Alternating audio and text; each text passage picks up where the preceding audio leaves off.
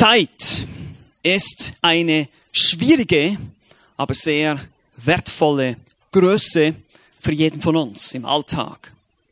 Viele von uns gehen oft durch den Alltag und sagen, ich habe keine Zeit oder mir fehlt die Zeit. Oder manchmal nutzen wir die Zeit nicht richtig. Hier ein paar Zitate von berühmten Männern über die Zeit. Benjamin Franklin sagte, liebst du das Leben, dann verschwende keine Zeit, denn darin besteht das Leben. Zitat Ende. Oder ein jemand anderes sagte, ein E.C. Mackenzie, Zeit verschwendet bedeutet zu existieren, Zeit zu nutzen, zu leben. Oder ein unbekannter Autor schreibt, Zitat, lebe heute, denn es ist der erste Tag des Rests deines Lebens. Zitat Ende. Und von allen Ressourcen, die wir haben, sei das Geld, Besitz, Kraft, ist die Zeit die eine, die man nicht zurückgewinnen kann. Zeit ist Leben. So sagte es zumindest Benjamin Franklin und wir wissen, dass da noch ein bisschen mehr dazugehört. Aber irgendwo hat es etwas. Wenn ich Zeit verschwende, dann existiere ich nur. Und so sehen wir das auch bei unserem Herrn Jesus Christus. Er verschwendete keine Zeit, er nutzte sie. Aber er nutzte sie niemals für sich selbst, sondern er folgte dem souveränen Plan seines Vaters. Er ist gekommen, um den Willen des Vaters zu tun. Und das betont er immer wieder. Das haben wir schon öfters gesehen, wenn wir das Johannesevangelium durchgehen. Und das werden wir auch heute ganz, ganz deutlich sehen. Jesus nutzt die Zeit. Tust du es auch? Ist vielleicht die Frage, die wir uns stellen können. Nun, Johannes, der Apostel, schreibt sein Evangelium an die Welt. Und er berichtet von Zeichen und Wundern. Christus tut Zeichen, diese Zeichen sind gegeben, damit wir glauben und damit wir in diesem Glauben Leben haben. Das ist immer wieder sein Thema. Zeichen, Glauben, Leben. Diese drei Stichworte ziehen sich wie so ein roter Faden durch das Johannesevangelium. Was passiert, wenn der Schöpfer die Schöpfung betrifft? äh, betritt, wenn der Schöpfer in das Seine kommt, was geschieht, wenn das Wort Fleisch wird, Mensch wird? Nun, es ist zu erwarten, dass Zeichen und Wunder geschehen. Und diese Zeichen sind nicht einfach da zu unserer Unterhaltung oder zu der Unterhaltung von damaligen Menschen oder auch einfach nur, um ein Spektakel zu haben, eine spektakuläre Show genießen zu können, sondern diese Zeichen weisen den wahren Messias aus, für den der er ist. Er ist Gottes Sohn. Und das ist das Thema von Johannes. Er stellt uns Jesus vor als den Sohn Gottes, als Gott selbst. Wir finden in diesem Evangelium sehr viele Aussagen, die Jesus über sich selbst macht, wo er sagt, ich bin Gott. Ich bin der ich bin. Ich bin der Jahwe des Alten Testaments hier vor euch in Fleisch und Blut. Dafür wird er öfters angegriffen, angefeindet. Man versucht ihn auch zu steinigen. Wir werden das auch noch sehen.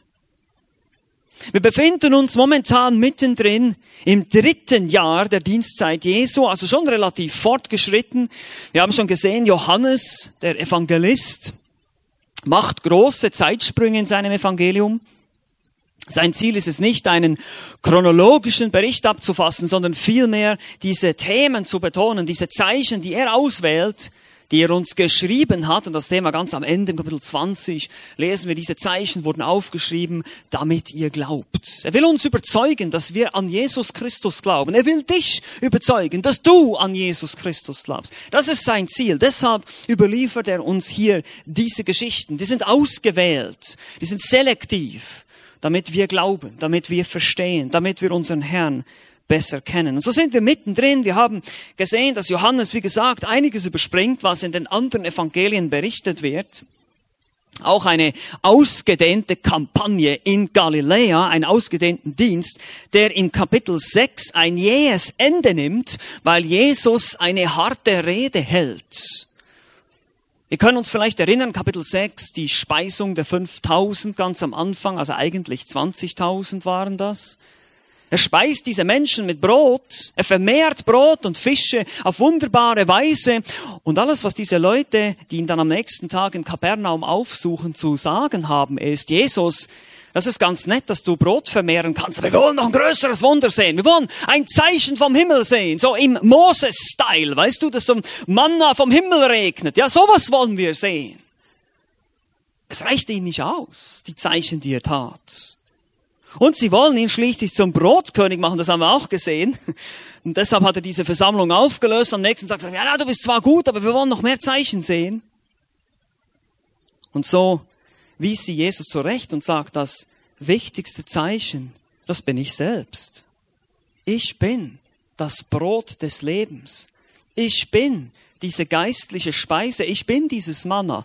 Mose hat euch in der Wüste nicht das Manna gegeben. Das war ich. Das war Gott selbst. Ich habe euch dieses Manna gegeben. Und ich bin jetzt dieses Manna, das hier auf diese Welt gekommen ist. Diese himmlische Speise, die euren geistlichen Hunger endgültig stillen wird. Das bin ich, sagt Jesus. Und niemand kann glauben, es sei denn, der Vater zieht ihn und schenkt ihm diesen Glauben. Und niemand kann glauben, es sei denn, er gibt sich mir völlig hin, er isst mein Fleisch und trinkt mein Blut. Ihr könnt euch erinnern, diese grafische Sprache, die Jesus verwendet für den Glauben an Christus, dieses Christus essen wie eine Speise. Christus muss dein Ein und Alles sein. Und dann sagen die Jünger, nee, das ist zu hart, das ist zu viel. Das, was macht er aus sich selbst? Das können wir, können wir nicht ertragen. Und so haben wir gesehen in Kapitel 6, Vers 66 heißt es, aus diesem Anlass zogen sich viele seiner Jünger zurück und gingen nicht mehr mit ihm. Und das waren keine echten Jünger offenbar, das waren Fake-Jünger, falsche Jünger, die nur bekannt haben, aber nicht im Herzen geglaubt haben. Die hatten keine Wurzeln, die waren wetterwendig, die haben sich abgewandt. Sobald es ein bisschen schwierig wurde, Sobald Jesus ihnen nicht genau das gesagt hat, was sie hören wollten, haben sie sich abgewendet. Kennen wir solche Leute? Kennen wir heute auch, nicht wahr? Leider, leider sehen wir das heute auch. Ach, das wird zu hart.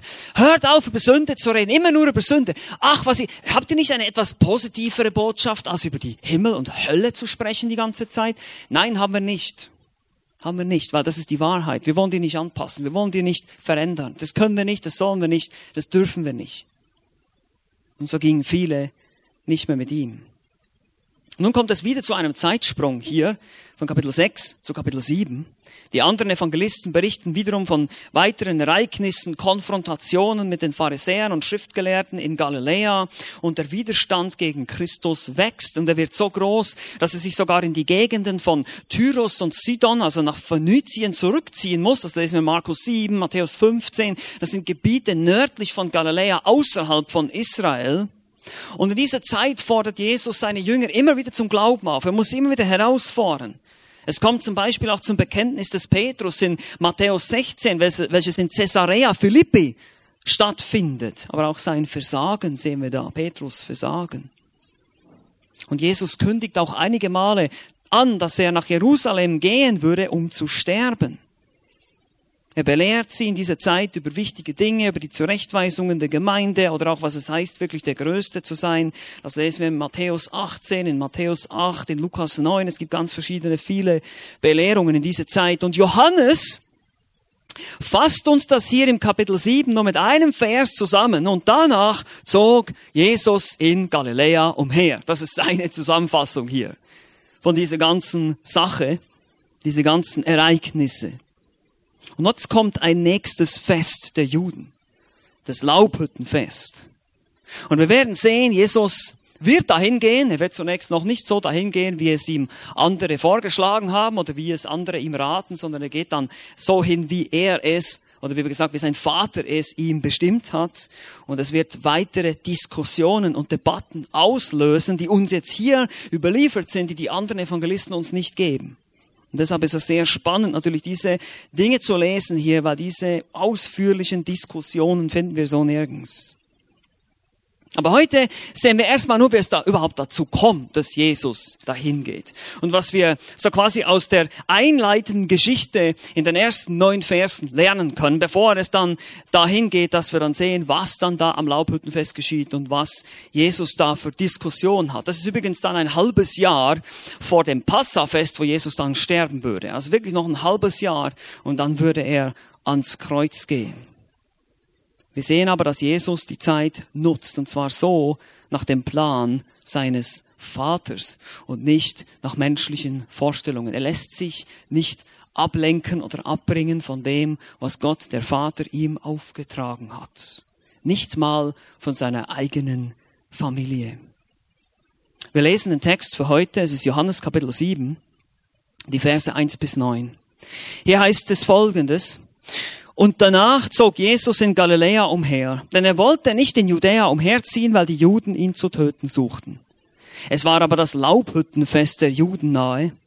Da sprachen seine Brüder zu ihm, brich doch auf von hier und zieh nach Judäa, damit auch deine Jünger die Werke sehen können, die du tust. Denn niemand tut etwas im Verborgenen und sucht zugleich öffentlich bekannt zu sein. Wenn du diese Dinge tust, so offenbare dich der Welt. Denn auch seine Brüder glaubten nicht an ihn. Da spricht Jesus zu ihnen, meine Zeit ist noch nicht da, aber eure Zeit ist immer bereit. Die Welt kann euch nicht hassen, mich aber hasst sie, denn ich bezeuge von ihr, dass ihre Werke böse sind. Geht ihr hinauf zu diesem Fest? Ich gehe nicht zu diesem Fest hinauf, denn meine Zeit ist noch nicht erfüllt. Und als er dies zu ihnen gesagt hatte, blieb er in Galiläa bis hierher. Nun, das Thema heute ist souveräner Zeitplan und unverständige Familie. Souveräner Zeitplan und unverständige Familie. Wir haben schlicht einfach drei Punkte. Wir haben die Situation, die Aufforderung, die Antwort. Ganz einfach. Die Situation, die Aufforderung und dann die Antwort. Wie gesagt, die Situation finden wir in den ersten Versen. Der erste Punkt, die Situation, Vers 1 bis 2. Es heißt hier eben, wie gesagt, und danach, eine unbekannte Zeitspanne, die Johannes uns nicht nennt, zog Jesus umher in Galiläa.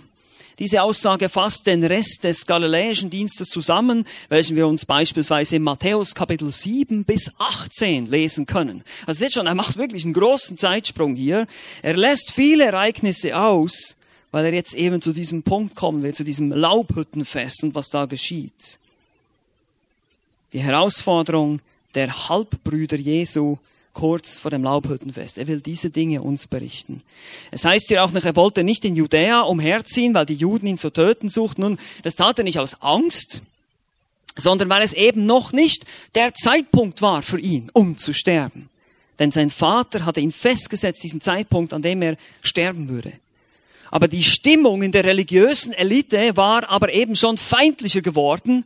In Jerusalem hingen wahrscheinlich überall Plakate, wanted, 10.000 Shekel, ja, Jesus, genau, das Gesicht da drauf, ne, könnt ihr euch vorstellen.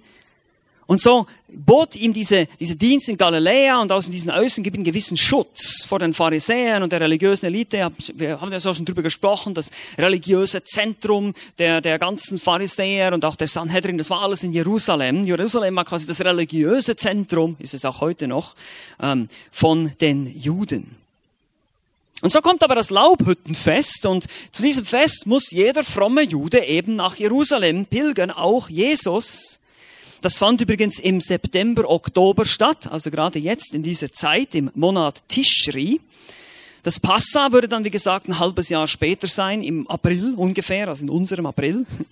Und der Monat Tishri im Hebräischen, der war sonst ein sehr ereignisreicher Monat für das jüdische Volk. Da war einerseits die Neujahrsfeier des jüdischen Kalenderjahres, dann kam der große Versöhnungstag, der Yom Kippur, am 10. des Monats, der war jetzt gerade am 15. 6. September, also gerade letzte Woche. Und äh, die, der wurde immer noch gefeiert, obwohl die Bundeslade im Exil verschwunden war. Man hat das Blut im Inneren, im Allerheiligsten dann an, die, an den Stein gesprenkelt, wo man dachte, wo die Bundeslade, Bundeslade stand. Und fünf Tage später kam dann eben das Laubhüttenfest, auch Sukkot, also Mehrzahl von Sukkah, Hütten, Sukkot. Und dieses dieses Jahr vom 20. bis 27. September, also nächste Woche Ihr seht schon, wir timen unsere Predigten nach dem jüdischen Kalender. Nein, natürlich nicht. Machen wir nicht. Aber der Herr hat es so gewollt, dass es jetzt so ist, dass gerade zu diesem Zeitpunkt jetzt wir zu dieser Stelle kommen. Diese Zeremonie, das Laubhüttenfest, dauerte acht Tage. Und die Israeliten, äh, besonders rund um Jerusalem, äh, wohnten in kleinen, behelfsmäßigen Laubhütten eben. Deshalb wurde es Laubhüttenfest genannt. Sie campierten quasi. In Erinnerung an die drei Jahre ähm, die sie nach dem Exodus in der Wüste wanderten, oder die Jahre, die sie dann in der Wüste wanderten, waren noch mehr. Und am achten Tag kam es dann zu einer speziellen Festversammlung. Lampen, Fackeln wurden nachts gezündet, in Erinnerung an die Führung des Volkes Israels in der Wüste. Ihr kennt diese Geschichten, die Feuersäule bei Nacht und so weiter. Und dann gab es auch noch ein Wasserritual, da gehen wir noch drauf ein, wenn wir dann zu dieser Stelle kommen. Es war also eine große Zeremonie, das ist wichtig. Ein wichtiges Fest. Das ist die Situation. Und Jesus musste eigentlich dahin gehen, wenn er das Gesetz erfüllen würde. Aber wir sehen hier schon, Jesus folgt dem souveränen Plan seines Vaters. Nichts passierte per Zufall. Er wollte nicht, dass sie ihn da festnehmen, an diesem Laubhüttenfest, sondern es würde später passieren, ein halbes Jahr später am Passafest. Obwohl wir lesen in Matthäus 26, dass die Juden sagen, nicht während des Festes, damit es keinen Aufruhr gibt. Matthäus 26. Aber genau zu diesem Zeitpunkt wurde er dann gekreuzigt. Also Jesus bestimmte den Zeitpunkt, wann er sterben würde. Es war kein Zufall, das war kein Unfall, das war geplant. Genau zu dem Zeitpunkt, wo Tausende von Passal-Lämmern geschlachtet würden, würde das Lamm Gottes die Sünde der Welt hinwegnehmen. Das würde noch kommen. Aber jetzt hier in diesem Laubhüttenfest sollte das eben noch nicht geschehen. Das ist also die Situation. Und jetzt kommt die Aufforderung. Punkt zwei, die Aufforderung, Verse drei bis fünf. Jetzt kommen seine Brüder, Vers drei. Da sprachen seine Brüder zu ihm, brich doch auf von hier und zieh nach Judäa, damit auch deine Jünger die Werke sehen können, die du tust. Denn niemand tut etwas im Verborgenen und sucht zugleich öffentlich bekannt zu sein. Wenn du diese Dinge tust, so offenbare dich der Welt, denn auch seine Brüder glaubten nicht an ihn. Das letzte ist natürlich eine Bemerkung des Johannes. Und der Rest sehen wir, dass sie diese Aussage der Brüder. Wie gesagt, seine Brüder waren natürlich seine Halbbrüder. Später sehen wir das noch, dass sie eben nicht an ihn glauben. Vers 5. Diese würden dann erst später, in Apostelgeschichte 1 sehen wir, dass gläubig werden. Sie forderten ihn jetzt heraus, nach Judäa zu ziehen, um sich dort öffentlich zu zeigen. Und du denkst jetzt vielleicht, ja, was ist denn daran so schlimm? Ich meine, er musste sowieso dahin gehen, also kann er sich ja auch mal ein bisschen zeigen. Seht ihr auch, Sie sagen jetzt hier, damit auch deine Jünger die Werke sehen können. Das ist eine etwas rätselhafte Aussage hier, weil eigentlich haben Jesu Jünger ja schon viele seiner Werke gesehen. Man weiß nicht genau, was hier der Hintergrund ist, aber anhand von ihrem Unglauben, das wir sehen in Vers 5, dass sie nicht gläubig waren, können wir sogar ein bisschen Sarkasmus annehmen. Ja, damit endlich die Leute mal alle sehen können, was du für eine bist. Vielleicht auch geht es darum, eben endlich mal dieses Zeichen vom Himmel zu tun. Das haben wir schon drüber gesprochen. Ne? Die, die Juden erwarteten ein besonderes Zeichen vom Himmel, das irgendwie vom Himmel kommt. Das sollte Jesus tun. Eben dieses Zeichen eines Kalibers eines Mose sollte er endlich mal tun. Vielleicht sollten sie das sehen. Oder vielleicht wollten sie sogar selber endlich mal so ein Wunder sehen. Wir wissen nicht genau, warum diese Aussage hier ist, aber vielleicht ist sie sogar aus gut gemeinten Motiven, aber auf jeden Fall kommt es aus einem falschen Verständnis heraus. Einer falschen Messias-Erwartung. Ähnlich wie schon bei den anderen Zuhörern. Wir sehen das immer und immer wieder. Die Leute, die gesagt haben, also wunderbar, du kannst uns Brot machen. Wir gehen jetzt nach Jerusalem und du machst die Römer fertig und wir richten hier unser Reich auf mit dir als unser Brotkönig. Und genau das war die Vorstellung hier. Jesus, Vers 4. Denn niemand tut etwas im Verborgenen und sucht zugleich öffentlich bekannt zu sein. Wollte er das überhaupt? Wollte er schon öffentlich bekannt sein? Wenn du diese Dinge tust, so offenbare dich der Welt. Öffentlich. Jesus, du machst etwas falsch. Du brauchst Publicity.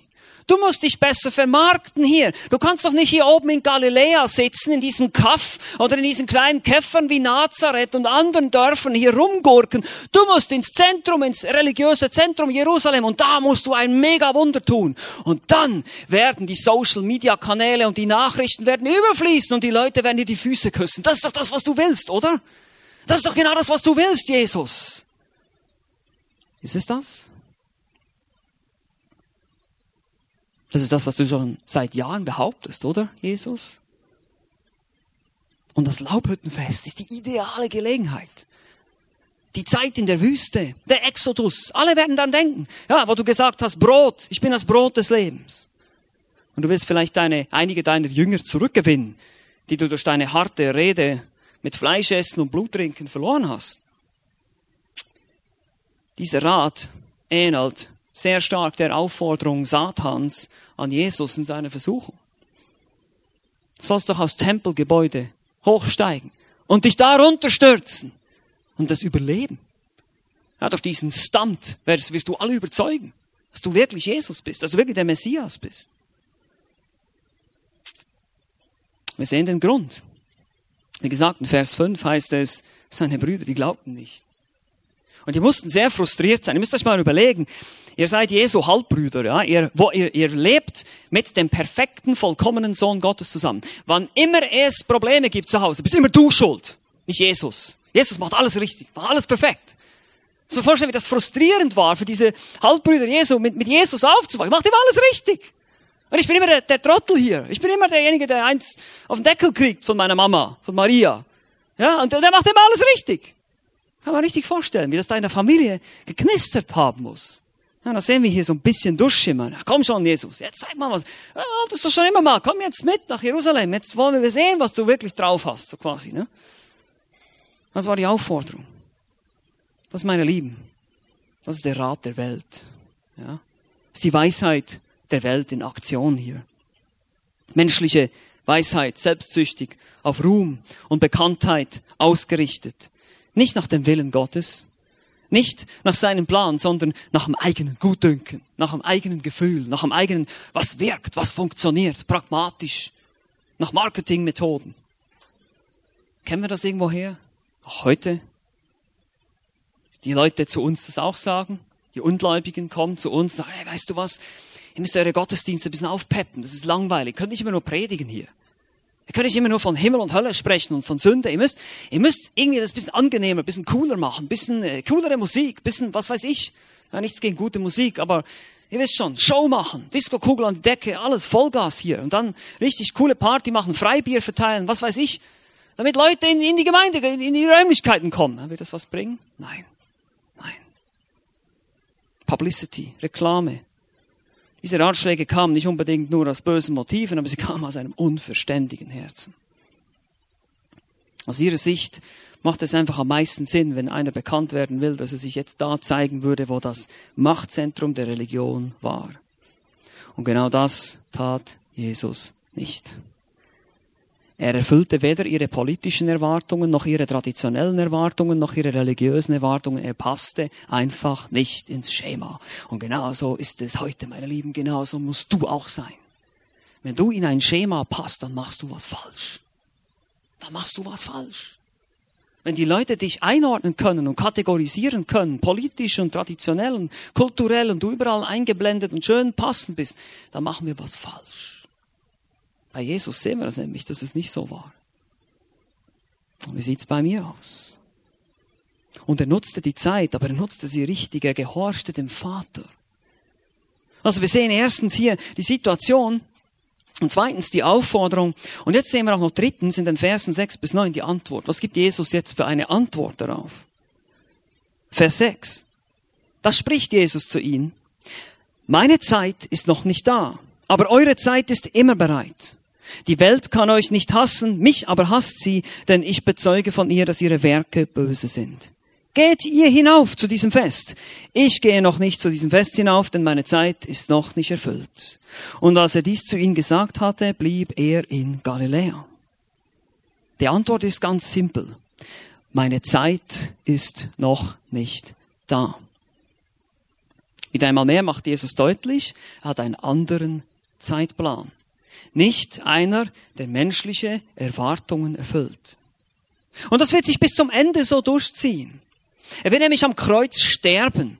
Das hat überhaupt keiner erwartet. Die dachten alle, er würde König werden, er würde dann endlich Israel befreien von den Römern. Die hatten alle diese politischen Erwartungen, ihre ganzen Hoffnungen waren auf der Politik, auf der Veränderung durch einen neuen König und nichts von dem geschah. Das ist doch heute auch so, oder? Wir hoffen doch hoffentlich auch nicht auf die Politiker, sondern auf unseren Herrn. Zeit, Kairos, hier ein Wort mit einem bestimmten Zeitpunkt, eine Saison, eine rechte Zeit. Eigentlich das richtige Timing ist noch nicht da. Er lässt den Skeptizismus seiner Brüder nicht im Plan Gottes reinpfuschen. Wie bereits erwähnt, der Zeitpunkt stand fest. Wann und wie er am Kreuz sterben würde.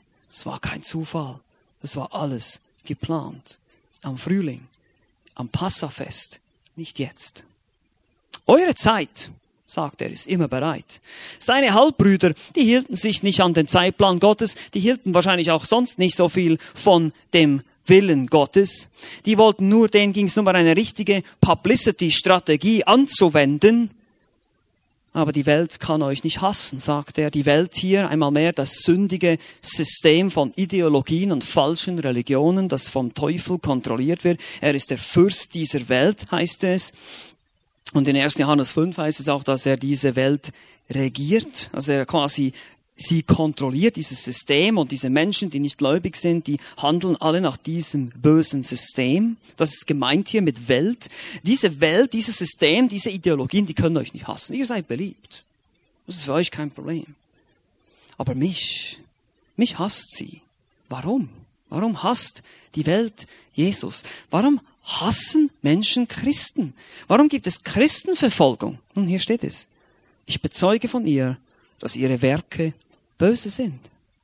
Meine Lieben, das ist der Grund. Du als Christ, wenn du an deinem Arbeitsplatz oder unter deinen Freunden ein, ein Zeugnis bist von guten Werken, dann merkst du von einigen Menschen, die hassen dich. Die mögen das nicht. Warum mögen sie das nicht? Das ist ja nichts einzuwenden gegen gute Werke, gegen jemanden, der ehrlich ist und aufrichtig ist und nicht klaut und nicht betrügt. Aber es deckt ihre bösen Werke auf. Das ist das Problem. Das ist die Schwierigkeit. Und das mögen die meisten nicht, weil sie lieben die Finsternis mehr als das Licht. Heißt es auch in Johannes 3,19. Und Jesus deckt diese bösen Werke auf. Durch seine vollkommene Wahrheit, die er lehrt und sein vollkommen heiliges Leben zeigte er, wie die Welt ist. Deshalb hassten ihn sogar die religiösen Pharisäer, die Frommen. Warum? Sie wussten ganz genau, was Jesus sagt. Er hat recht. Wir sind Heuchler. Wir können das Gesetz nicht halten, wir tun nur so. Und je konsequenter du dein Christsein leben wirst, desto feindlicher wird die Welt um dich herum auf dich reagieren. In Johannes 15 heißt es auch, wenn euch die Welt hasst, so wisst, dass sie mich vor euch gehasst hat. So sagt Jesus zu seinen Brüdern schließlich, geht ihr hinauf, ich gehe nicht hinauf. Ein Mann von Galiläa nach Jerusalem tatsächlich hinauf musste, einen Hügel hoch. Und äh, es heißt ja auch noch nicht, äh, in der Schlachter, ich habe es vielleicht gemerkt, ich habe gesagt nicht. Letztlich sagte Jesus nicht, dass er nie gehen würde. Ja, er lügt nicht. Das ist kein Widerspruch hier. Er wird später gehen, wir werden es noch sehen, Kapitel 7. Er wird verborgen gehen. Aber hier geht es voran darum, dass Jesus nicht so geht, wie es die Brüder sich vorgestellt haben. Eben nicht als pompöser Held, als Messias, der jetzt alle begeistern wird und da einziehen wird, sozusagen einen verfrühten, triumphalen Einzug produzieren, eben einen Publicity-Stand. Nein, das ist eben genau nicht das, was er tun wollte. Jesus spielte dieses manipulative Spiel eben nicht mit. Und die Argumente und die Überzeugungsversuche seiner Brüder ließen ihn kalt. Er wusste, was er tun musste, dem Zeitplan des Vaters zu gehorchen. Er nutzte die Zeit richtig und weise. Und so blieb er also noch in Galiläa, bis die rechte Zeit gekommen wäre. Nun, was können wir hier lernen? Einmal mehr. Wir haben schon einiges gehört jetzt, aber was können wir sonst noch lernen? Nun, erstens mal, wichtig, ganz wichtig für uns alle, Jesus lässt den Druck seiner Familie nicht seinen Zeitplan bestimmen. Jesus lässt den Druck oder die Argumente seiner eigenen Brüder, seiner eigenen Familie, und das ist oft so leider, und wir werden gewarnt davor in der Schrift, die eigene Familie, die gut meinenden Familienmitglieder, sind für manchen Christen eine Riesenanfechtung in der Nachfolge. Deine Mama, dein Papa, dein Bruder, deine Schwester, dein Onkel, deine Tante, wer auch immer ja, das ist doch schön, dass du, dass du Christ bist, aber du musst doch nicht gleich so extrem sein. Du musst doch nicht immer gleich in die Gemeinde rennen, du kannst auch hier zu Hause Christ sein, oder? Du musst doch nicht gleich jedem davon erzählen. Du, du kannst einfach, du kannst einfach leben, weißt du. Aber das ist, was sollen denn unsere Verwandten denken von dir? Ja? Seht ihr, wie, wie die, die Verwandten, die Familie uns manchmal ein schlechtes Gewissen einreden kann, was eigentlich kein schlechtes Gewissen braucht. Ach, sei doch vernünftig, ja, heißt es dann vielleicht. Und so auch hier die Brüder Jesu, dieser Rat, ja, aber Jesus, wenn du doch öffentlich bekannt werden willst, dann musst du doch das und dies und jenes, du musst doch hier und dort und da. Und so hören wir das manchmal auch. Selbst aus Gemeinden, ja, hören wir das. Hey Christen, ihr müsst euch mehr politisch engagieren. Ihr müsst doch mehr für die Armen tun. Ihr müsst mehr hier und mehr da und mehr dort. Und wir verzetteln uns. Nicht, dass wir diese Dinge nicht tun sollen, aber versteht ihr, wir verlieren den Fokus. Worum geht's hier eigentlich? Es geht um das Evangelium. Es geht um die Verkündigung der Heilsbotschaft. Es geht darum, dass Menschen nicht in die Hölle kommen, sondern in den Himmel. Ja genau, jetzt sage ich es auch wieder. Jetzt geht's wieder um Himmel und Hölle, ich weiß. Genau das ist der Punkt. Ja, genau darum geht es. Nichts anderes. Die Ewigkeit, das Leben danach, was hier abgespielt wird, das ist eigentlich gar nicht mehr interessant für uns. Es ist die Frage, wo du deine Ewigkeit verbringen wirst. Das wäre nämlich genau Jesus. Punkt.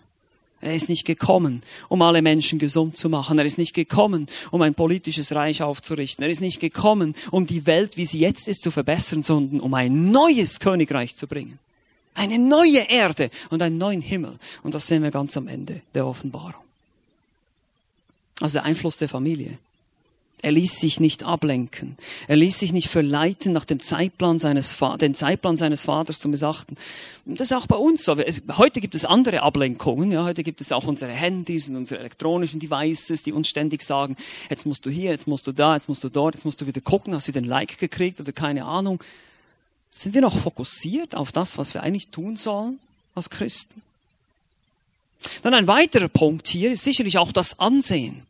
Ist dir das Ansehen, insbesondere bei deiner Verwandtschaft, wichtiger als die Nachfolge? Gehst du Kompromisse ein, weil deine Eltern, Onkel, Tanten ungläubig sind und über vieles den Kopf schütteln, was du tust? Oder wenn du zu ihnen bei, zu Besuch bist, dass du halt mit ihnen diese schrecklichen Filme guckst oder über ihre dummen Witze lachst, ohne irgendwie zu zeigen, dass du das überhaupt nicht lustig findest oder nicht finden solltest? Machst du einfach mit, lässt du dich da reinziehen. Also auch Einfluss der Familie. Wenn sie nicht gläubig sind, wenn sie nicht den Herrn kennen, dann sind sie Kinder des Teufels. Ja, ich weiß, das ist hart, das hört sich hart an, aber das ist das, was die Bibel sagt. Es gibt nur zwei Arten von Menschen. Es gibt Kinder Gottes und Kinder des Teufels. Entweder bist du auf der einen oder auf der anderen Seite. Es gibt keine neutrale Zone. Die gibt es nicht. Die gibt es nicht. Nicht in der Schrift. Nicht bei Jesus. Er sagt, nee, entweder bist du mein Jünger oder du bist in der Welt. Ja, eins von beiden. Und dann noch was für diejenigen von uns, die das vielleicht schon erlebt haben. Ich weiß nicht, wer das schon erlebt hat. Wenn ihr von einer Familie abgelehnt werdet, weil ihr Christ seid, weil ihr Jesus nachfolgen wollt. Hier vielleicht auch mal an einer, auf einer pastoralen Note quasi. Jesus versteht euch.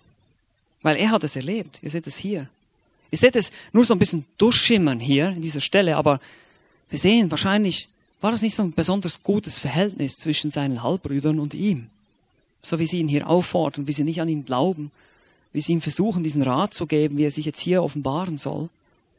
Und so ist es vielleicht, geht es auch dem einen oder anderen von uns. Und wir sehen auch, Jesus selbst hat es gesagt. Er ist nicht gekommen, um Frieden zu bringen auf Erden, sondern das Schwert. Er wird Familien, das Schwert wird durch Familien hindurchgehen. Der eine wird gläubig sein, der andere nicht. Und der eine wird den anderen hassen. So hat Jesus gesagt. Die Wahrheit wird trennen. Es wird eine Kluft entstehen, wenn die einige Menschen zum Glauben kommen, andere nicht. Wir sind in zwei verschiedenen Universen. Wir sind in zwei verschiedenen Königreichen. Das Königreich des Lichts und das Königreich der Finsternis. Das passt nicht zusammen. Der Konflikt ist vorprogrammiert. Aber der Herr Jesus kennt diese Erfahrung und er fühlt mit dir mit. Das ist ein großer Trost auch für uns. Und trotzdem bete für deine Verwandten. Bete für deine ungläubigen Kinder, Eltern, Onkel, Tanten, wer immer es ist. Gib nicht auf. Vielleicht wird sie der Herr auch noch retten. Und so sehen wir das hier, wie auch in Jesu Verwandtschaft viele von ihnen noch gerettet wurden später. Sei ermutigt und nutze die Zeit zum Beten, zum Evangelisieren, geistlich zu wachsen und treu zu sein. Amen. Amen. Lass uns noch beten an dieser Stelle. Großer Gott, wir preisen dich, dass du ein gnädiger Gott bist. Danke für deine Gnade, danke für deine Hilfe, für deine Kraft. Wir danken dir für deine Weisheit in deinem Wort, die uns immer wieder erstaunt. Vor allem auch du, Jesus Christus, wie du das vorgelebt hast hier auf dieser Welt, wie du dieses perfekte Leben gelebt hast. Und manches, was wir lesen, macht uns im ersten Moment vielleicht etwas stutzig. Wir verwundern uns. Warum dieses? Warum jenes? Wir sehen deine Prioritäten. Wir sehen, wie du dem Zeitplan deines Vaters gefolgt bist.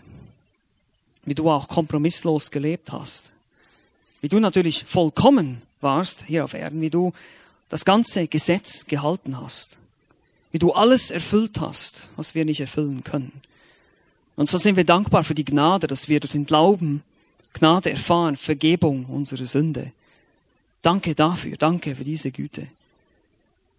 Danke aber auch, dass du uns Vorbild bist als Mensch in deiner Menschlichkeit, wie du 100% als Mensch in dieser Welt gelebt hast und uns ein Vorbild hinterlassen hast. Im Umgang mit Feinden, im Umgang mit der eigenen Familie, die dich abgelehnt hat, im Umgang mit ganz verschiedenen Menschen, oberflächlichen Menschen, Menschen, die dich wirklich liebten, andere, die dir nur Hingabe heuchelten. Gib uns Weisheit, hier auch richtig zu handeln, unsere Prioritäten neu zu setzen, fokussiert zu sein und nicht abgelenkt. Und manchmal ist es schwierig. Unsere Ablenkungen sind manchmal Menschen, die wir lieben, die uns nahestehen, die uns aber trotzdem wegziehen wollen von dir. Gib uns die Kraft, dir nachzufolgen, in Liebe und Gnade auch die Wahrheit zu sprechen und zu widerstehen, so wie es dir gefällt. Danke auch für diejenigen, die heute hier sind, die dich nicht kennen. Ich bete auch besonders, dass du ihnen die Herzen öffnest, dass sie verstehen, dass sie verloren sind, dass sie dein Gesetz nicht halten können, dass es eines Tages ein Gericht geben wird, wo wir alle verurteilt würden, wenn wir nicht Vergebung unserer Schuld erfahren. Ich bete, dass du ihnen die Herzen öffnest, dass du sie rettest, dass du zu ihnen sprichst jetzt in diesem Moment. Ihr Herz überführst von ihrer eigenen Sünde, von ihrer Verdorbenheit. Und dass sie eben nicht mit Hass und Widerstand reagieren, sondern mit Demut und Glauben. Du hast so viele Zeichen getan, Herr Jesus, du hast gezeigt und bewiesen, wer du bist mögest du dich erbarmen und jedem Einzelnen diese Einsicht geben. Das können wir nicht tun, das kann keiner von uns, das kannst nur du tun. Lieber Vater, nur wer von dir gezogen wird, wird glauben. Danke für diese Gnade. So beten wir in deinem kostbaren Namen. Amen.